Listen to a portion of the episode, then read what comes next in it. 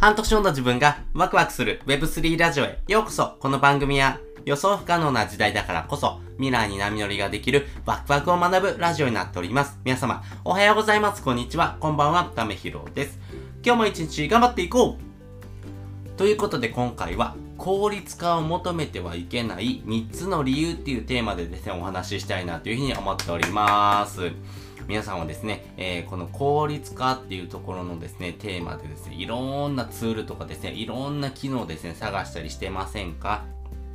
例えばですね、えー、今だとですね、チャット GPT とかですね、オート GPT みたいなですね、AI を活用することによってより効率的に、えー、あなたのお仕事がですね、えー、まあ運用することができるというふうにですね、考えてですね、まあそれをですね、求めすぎている人もですね、かなり多いのかなと思うんですけども、私がですね、この効率化っていうところですね、求めすぎてはいけないなというふうに考えております。なぜならですね、この3つの理由があるからかなと思ってます。えー、それぞれですね、解説をしておきます。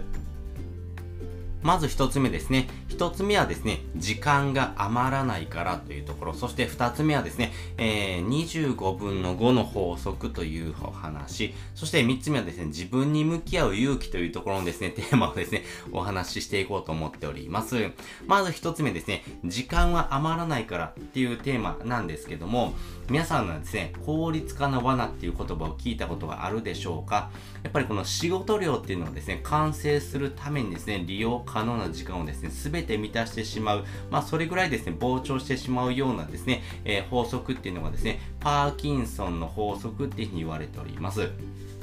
よりですね、いろんなですね、高性能なですね、生産性のツールをですね、取り入れたとしてもですね、どんなにライフハックを駆使してもですね、時間っていうのは決して余らないんですね。例えて言うんであればですね、じゃああなたがですね、メールの返信が非常に早い人だというふうに有名になったとしましょう。そしてみんなにですね、急ぎのですね、要件をどんどん送っていくようになります。まあそれによってですね、メールの処理がですね、単に終わらないというところだけではなくてですね、えー、メールの処理がですね、早いからこそですね、どんどんどんどん他の人のですね、メールがですね、どんどん溜まってくるんですね。なので、それを処理し続けるというところになっていきますんで、えー、どうしてもですね、この、あ、効率化できたな、ライフハックできたなと思ってもですね、ライフハックした先にですね、あ、あなたがですね、えー処理できる能力がですね、1.5倍増えたんだな。じゃあその人にですね、任せようっていうんですね、えー、よりですね、あなたにですね、お仕事の依頼が回ってくるというところではですね、決してあなたのですね、お仕事がですね、楽になることはないというふうなことがですね、えー、分かっております。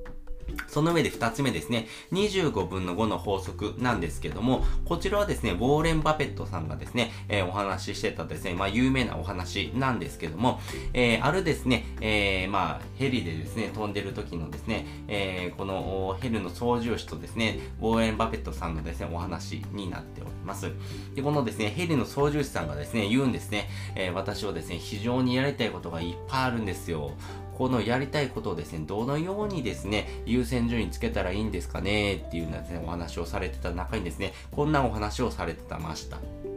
えっ、ー、と、じゃあ、あなたがですね、えー、25個やりたいことをですね、あげてみてください。そしてですね、この25個のうちですね、あなたがどうやったってですね、これはやりたいな。えー、他、他を優先してもですね、これはやりたいなってものをですね、5つ挙げてみてくださいっていうふうに言うんですね。じゃあその人がですね、あ、じゃあ私はこういうことをやりたい、こういうことが、こういうことがやりたい。あ、でもその中でもですね、5つってなったらこれとこれとこれとこれとこれかなっていうふうに言うんですね。そう言うとですね、じゃあ残りのですね、20個はですね、すべて捨ててくださいっていうんですね。あ、えー、20個捨てるんですか？って言うんですね。これ20個捨てるっていうところがめちゃくちゃミソで、やっぱりですね、人ってですね、やりたいことがたくさんあるんです。やりたいことがですね、どんどんどんどん増えていくんですけども、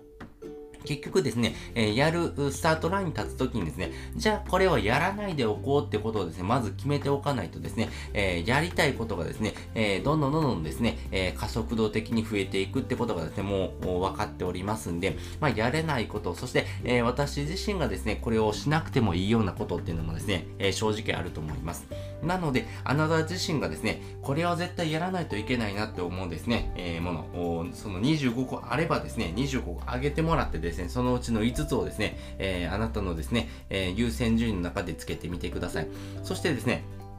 え残りのですね、20個を捨てるぐらいの勇気をですね、持ってですね、行動してほしいなというふうに思っておりますます。そして3つ目ですね、自分に向き合う勇気なんですけども、やっぱりですね、この効率化っていうところをですね、求めていくとですね、やっぱり時間ってですね、どうしてもですね、えー、満たされることがない、あなたのですね、えー、まあ余力があるようなですね、時間がですね、生まれることはですね、ほぼないというふうに考えてほしいんですね。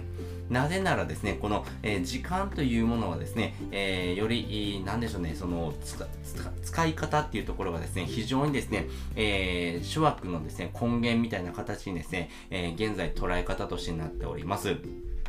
えー、まあそれをですね、えー、象徴するようなですね、本がですね、たくさん出てるんですけども、例えばですね、えー、時間を支配するものはですね、じえ、人生を支配するみたいなですね、タイトルの本なんかもあるんですね。でもですね、え、私たちがですね、え、まあ求めているものっていうのはですね、え、今をどのように生きていくのかっていうところがですね、非常に大事になってくるんですけども、え、このですね、え、時間っていうものをですね、使うことによって人生をですね、どのようにですね、えー、支配していくのか、そして、えー、未来のですね、タスクをですね、えー、どのようにですね、クリアしていくためにですね、えー、逆算してですね、今どのようなことをしないといけないのか、まあ、つまりですね、今をですね、我慢した上でですね、え将来のためにですね、え自分がですね、えやりたかったこと、そして、え叶えた夢をですね、見つけてですね、それをですね、クリアしていくっていうようなステップでですね、え考えられてるような本がですね、たくさんあるんですけども、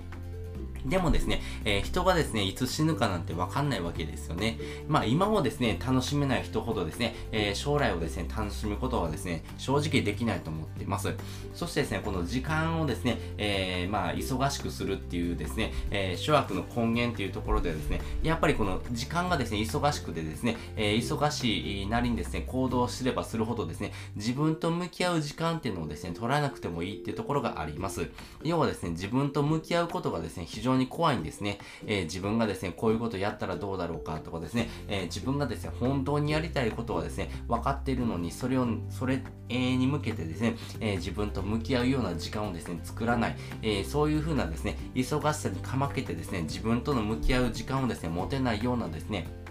え行動がですね、えこの効率化っていうところにはですね、え、陥ってしまうのかなと思ってます。なのでやっぱりこの自分との向き合い方、まあ人生はですね、誰かがですね、決めてるわけではなくて、あなたが決めてるんです。あなたができるのかできないのか、あなたがやるのかやらないのかってことを決めてます。なので、あなたがですね、本当にやりたいことは何なのか、そして、え、自分と向き合うことによってですね、え、自分が本来しないといけないこと、そして本当にやりたかったことって何なのかっていうところをですね、えもうう一度見つめ返す、えー、そういう風なですね、人生をですね、えー、歩んでいくようなですね、えー、時間、そして、えその勇気をですね、え持つためにはですね、この効率化っていうところをですね、一旦脇に置いといてですね、え自分と向き合う時間、そしてそういう風なですね、え行動をとることがですね、めちゃくちゃ大事になってくるんだろうなというふうに私は考えております。ということで今回ですね、効率化を求めてはいけない3つの理由っていうテーマでですね、お話をさせていただきました。もう効率化が全て悪いっていうことではないんですけども、効率化ばかり求めてしまうとですね、えー、結局時間は余らない。そして、えー、自分がやりたかったことがですね、えー、全てですね、やり、やろうと思ってしまう、そのですね、え行動こそですね、えやめた方がいいよっていうところ、そして、え最終的にはやっぱり自分と向き合うですね、時間とその勇気をですね、持つことがですね、めちゃくちゃ大事になってきます。ますよっていうお話をですね、させていただきました。そして本日の合わせで聞きたいです。本日の合わせで聞きたいはですね、Web3 は自分を試された世界である理由っていうテーマのですね、えー、放送ですね、概要欄にリンク載せております。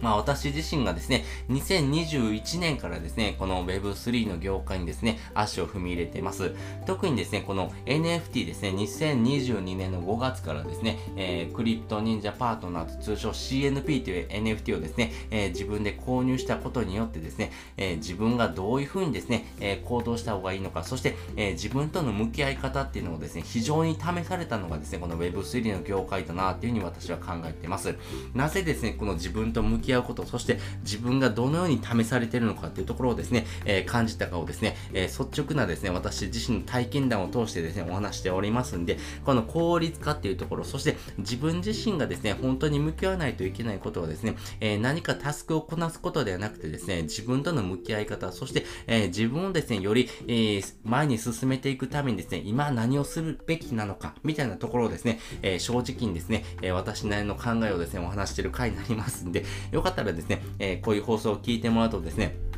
自分自身との向き合い方のですね、えー、何かのヒントになるかもしれません。ということで、本日もですね、お聴きいただきましてありがとうございました。また次回もですね、よかったら聞いてみてください。それじゃ、またね。